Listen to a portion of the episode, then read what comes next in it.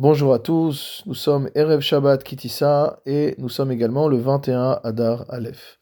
Le 21 Adar marque la Iloula de Rabbi Elimelech de Lizensk, un très célèbre Rabbi chassidique de la troisième génération de la chassidoute. C'était l'élève du Maguid de Mezerich, l'un des élèves du Maguid de Mezerich, qui lui-même était l'élève du Baal Shem Tov. Rabbi Elimelech de Lizensk est considéré comme l'un des plus grands tzadikim de l'histoire de par ses midotes, de par les enseignements qu'il nous a laissés, et de par également sa grandeur. Nous allons voir quelques éléments à la fois sur sa vie et sur ses enseignements. Déjà, on se pose toujours la question de savoir comment une mère peut mériter d'avoir un enfant aussi sadique que tel ou tel personnage. Et concernant Rabbi Elimelech, on raconte qu'il était euh, le fils d'un Rabbi Eliezer Lipa, et d'une femme qui s'appelait la rabbinite Mirel. Cette rabbinite Mirel a mérité d'avoir énormément d'enfants de tzadikim. Elle a eu évidemment Rabbi Elimelech, mais également son frère, Rabbi Zusha Mianipoli. Rabbi Elimelech était plus célèbre en Galicie, mais Rabbi Zusha était plus célèbre en Russie, euh, qui était le, pays dans lequel il vivait. On raconte également que l'un de leurs frères, Rabbi Elimelech et Rabbi Zusha, avait l'habitude de noter avec une pointe de plomb le soir sur du papier toutes les pensées et toutes les paroles qu'il avait prononcées durant la journée et qui ne lui semblaient pas être euh, selon la halakha, selon la morale. Et il faisait chouva pendant la nuit et il pleurait tellement qu'au matin, tout ce qu'il avait écrit sur le papier était effacé.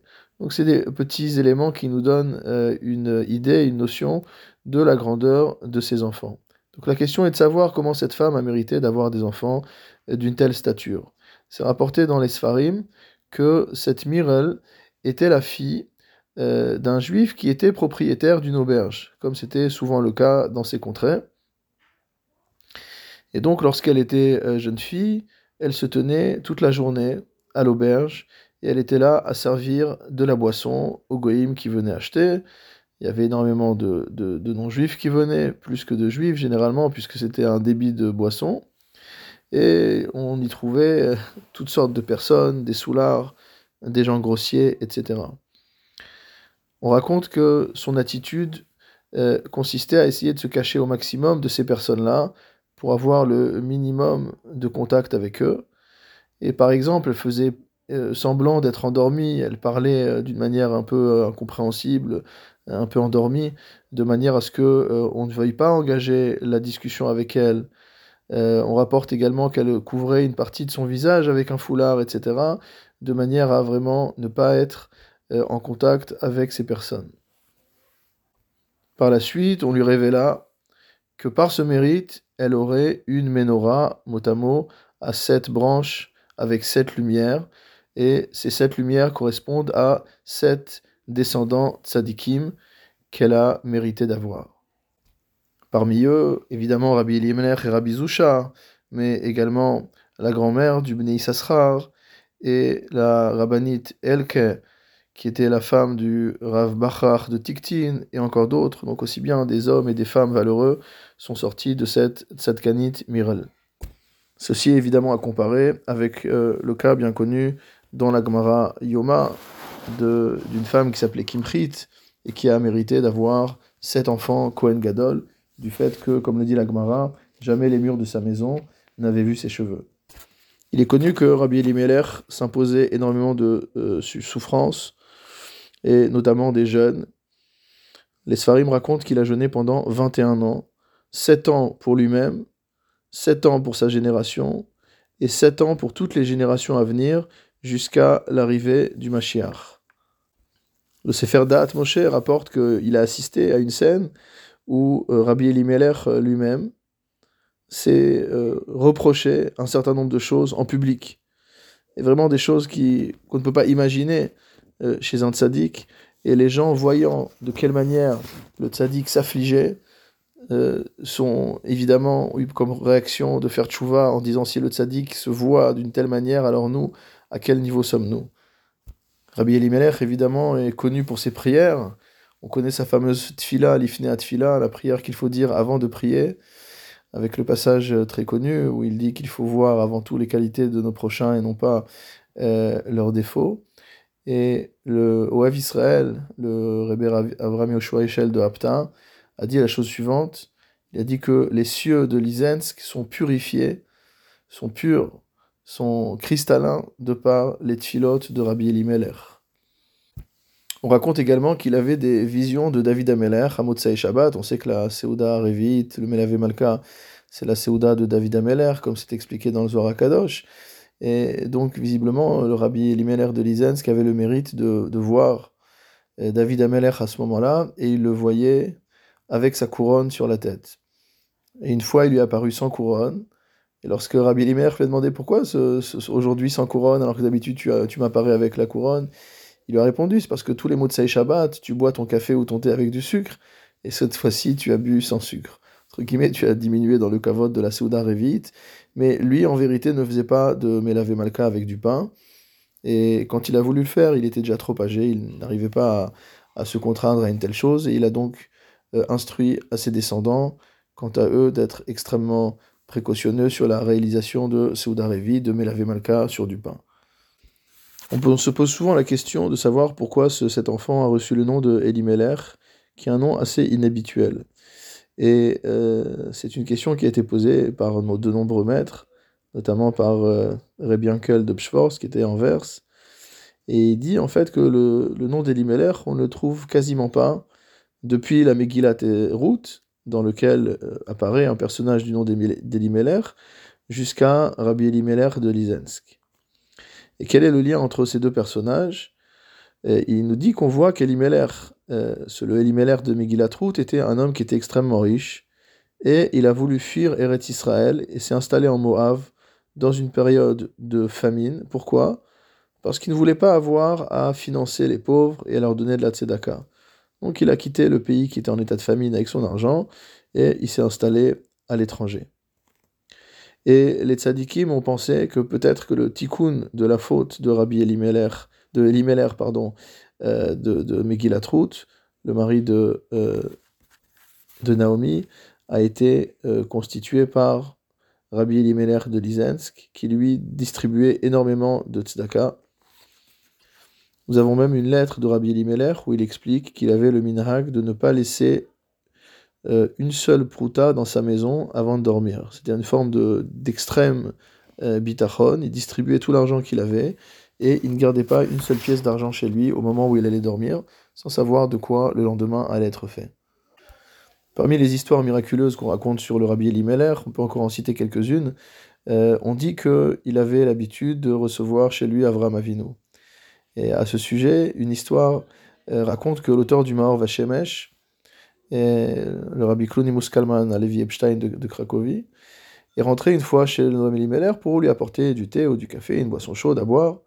Et lorsqu'il est rentré, il a vu dans la pièce qu'il y avait une autre personne qui était assise à la table du Noam Elimelech, et il a été pris de peur et il a renversé euh, le verre de boisson chaude par terre. Par la suite, le Noam Elimelech lui a demandé pourquoi tu ne m'as pas apporté à boire? Il n'a il a, il pas vu que, il pas vu cet événement-là. Il n'a pas assisté à, pas compris qu'il avait renversé euh, son verre. Et le Maor Vachemesh a répondu au Noam Elimelech qu'il avait vu qu'il y avait quelqu'un d'autre dans la, dans la pièce. Et il a prit peur de, de, par cette présence. Hein, le, le, Noam Elimelech lui a, lui a répondu Vaï labanim shenam yicholim labid bifne aviem. Dit malheur aux enfants qui ne peuvent pas regarder le visage de leur père. Ce n'était que Avraham Avinu, entre guillemets. Pourquoi tu as peur devant le visage de ton père? Alors pour finir sur ce chapitre, donc une dernière histoire qui est très célèbre, euh, une histoire magnifique. On raconte que Rabbi Mendel de Rimnov euh, était assis au tiche du Noam Elimelech un vendredi soir, et que le Noam Elimelech était en train de remuer sa soupe avec sa, avec cuillère, et qu'à ce moment-là, il y a un petit peu de soupe qui a euh, coulé sur la table. À ce moment-là, lorsque euh, euh, Rav Mendel de, Rimnov a vu ça, il a hurlé, il a dit Rabbi, on va nous jeter en prison, Rabbi. Et les gens qui étaient présents n'ont du tout compris de quoi euh, il s'agissait. Par la suite, Rabbi Melech leur a expliqué que au moment où ils étaient installés au Tiche, le Kessar, l'empereur Joseph Ier, c'était l'empereur d'Autriche-Hongrie à l'époque, était en train euh, d'écrire à sa table et il était sur le point de signer un décret extrêmement mauvais pour les juifs. Et au moment où le Noam Elimelech a versé un peu de soupe sur la table, dans, la, dans le palais royal, c'est le l'encrier de l'empereur qui s'est renversé sur le décret qui a tout effacé. Et donc par la suite, l'empereur n'a pas eu la force de recommencer à écrire ce décret, et ce décret a été annulé. Et en fait, seul Rabbi Menachem Mendel de Rivnov euh, a vu dans, avec son, roi Hakodesh ce qui se passait exactement. Et il, avait l'impression qu'ils étaient dans le palais royal et que les gens voyaient que c'était eux qui avaient causé euh, ce renversement de l'encrier et qu'ils allaient être jetés en prison à cause de ce lèse-majesté. Voilà, on pourrait s'étendre encore bien longtemps sur les histoires euh, concernant le Noam Elimelech, il y a des livres entiers, mais euh, je propose de finir avec un enseignement sur la paracha de cette semaine, sur la paracha de Kitissa. Dans le Noam Elimelech, parmi les commentaires sur le début de la paracha, il nous dit la chose suivante par rapport au passou qui nous dit Kitissa et roche, lorsque tu dénombreras, mais Kitissa et roche, comme chacun sait, cela veut dire lorsque tu élèveras la tête. Il nous dit qu'on peut comprendre ce pasouk par rapport à la Gemara, qui nous dit que Ner Maharavi Ayadolek Mimenu, Ayadolek, que dans la menorah il y avait euh, la lumière motamo occidentale qui brûlait, Mimenu Ayamadlik ou Mimenu Ayametiv. C'est à partir de cette lumière-là qu'on allumait les autres lumières, et à partir de cette lumière-là, qu'on arrangeait les mèches des autres lumières. Le Noamelech nous dit que nos maîtres ont ici voulu faire allusion au tzaddik. On sait que le Noam c'est le Sefer Tzadikim, de la manière que le Tanya, c'est le Sefer chez le Benonim, le c'est le Sefer chez le Tzadikim. Le sujet principal de ce livre, c'est de parler du tzaddik, de ses mahalot, de, la manière dont il doit se comporter, etc., etc. Et donc il nous dit ici dans le Noam Elimelech que ici il y a une allusion dans cette Gemara au tzadikim. Comment cela Parce que le tzadik on l'appelle Ner Maharavi, on l'appelle la lumière de l'Occident. On sait notamment que c'est ce qu'a dit le Baal Shem Tov lorsqu'il a vu par Roi HaKodesh que le Chaim HaKadosh était euh, Niftar, il a dit la lumière de l'Occident s'est éteinte. Donc on appelle Ner Maharavi le tzadik, et d'où on voit cela? Dit ça suit une autre Gemara qui nous dit pourquoi euh, on appelle euh, le Talmud le Talmud Babli de Bavel chez Blula be Mishnah ou Gemara ve Agadot. On fait un jeu de mots sur le mot Babel et on dit que c'est Baloul, c'est-à-dire qu'il y a un mélange dans la Gemara aussi bien de Mishnah, de Gemara, de Agadot, etc. Et c'est pour ça que notre, euh, notre chasse s'appelle le Talmud Babli. Il dit on peut faire le même jeu de mots ici et nous dire que sur le nerf Maharavi, le mot Maharav veut dire l'ouest, mais le terme euh, euh, Ain Reshbet indique également le mélange. Et il nous dit qu'Emochen, Atzadik ou Meoravbo, Kol Mine Kdushot. Dans le tzaddik se trouve mélangé tout type de sainteté.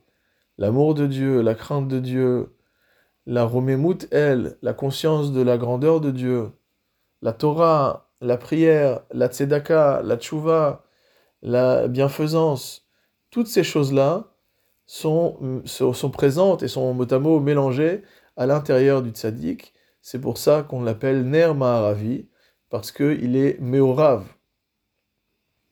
La deuxième chose, c'est que le mot Arev signifie également la douceur. Donc il dit la deuxième raison pour laquelle on appelle le tzaddik Ner Maharavi, c'est à cause de la douceur, parce que le tzaddik est doux. Le tzaddik diffuse de la douceur grâce à ses midot, grâce euh, à son aura. Et donc c'est cela l'explication de la Gemara, qui nous dit qu'on commençait à allumer à partir du Ner Maharavi, parce qu'il dit que Hayamadlik hem bene adam amitra berim imatzadik quelles sont ces lumières qu'on allume à partir du Ner Maharavi, à partir du Tzadik? Ce sont toutes les personnes qui se lient au Tzadik. Et eux aussi allument leur propre lumière, c'est-à-dire allument leur Neshama avec de l'amour, avec de la crainte pour Akadosh Borou, grâce à leur lien au Tzadik. La deuxième partie de la Gemara nous disait que Umi Menu Hayametiv, qu'à partir de ce Ner, on commençait à arranger les mèches des autres Nérotes, et le terme de Métiv signifie bonifier mot à mot. C'est-à-dire que grâce au tzaddik, Metiv Hashem itbarach ba'ochu laolam kol mine ashpaot. Akadosh ba'ochu fait bénéficier au monde de toutes sortes d'influx de bonté. Et c'est ça qu'a voulu dire Akadosh Baruch Hu à Moshe Rabbeinu lorsqu'il lui a dit Kitissa et Rosh Béni Israël.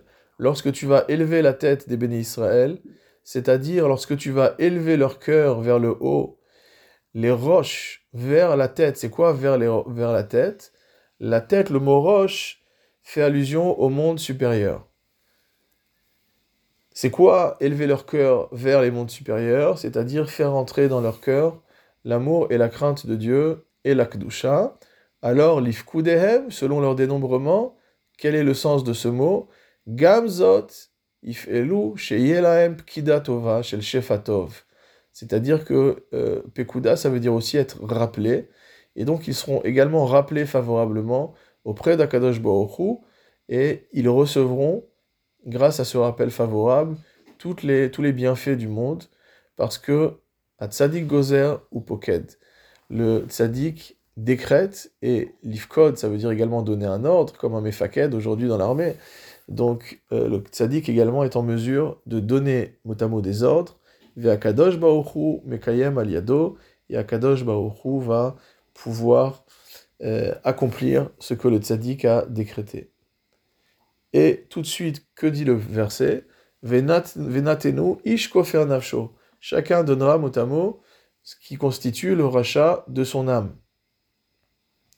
Le Noam Elimler nous dit que le texte euh, donne ici un bon conseil. Quel est ce bon conseil? La Tshuva est également une des idées centrales dans le Noam Elimler.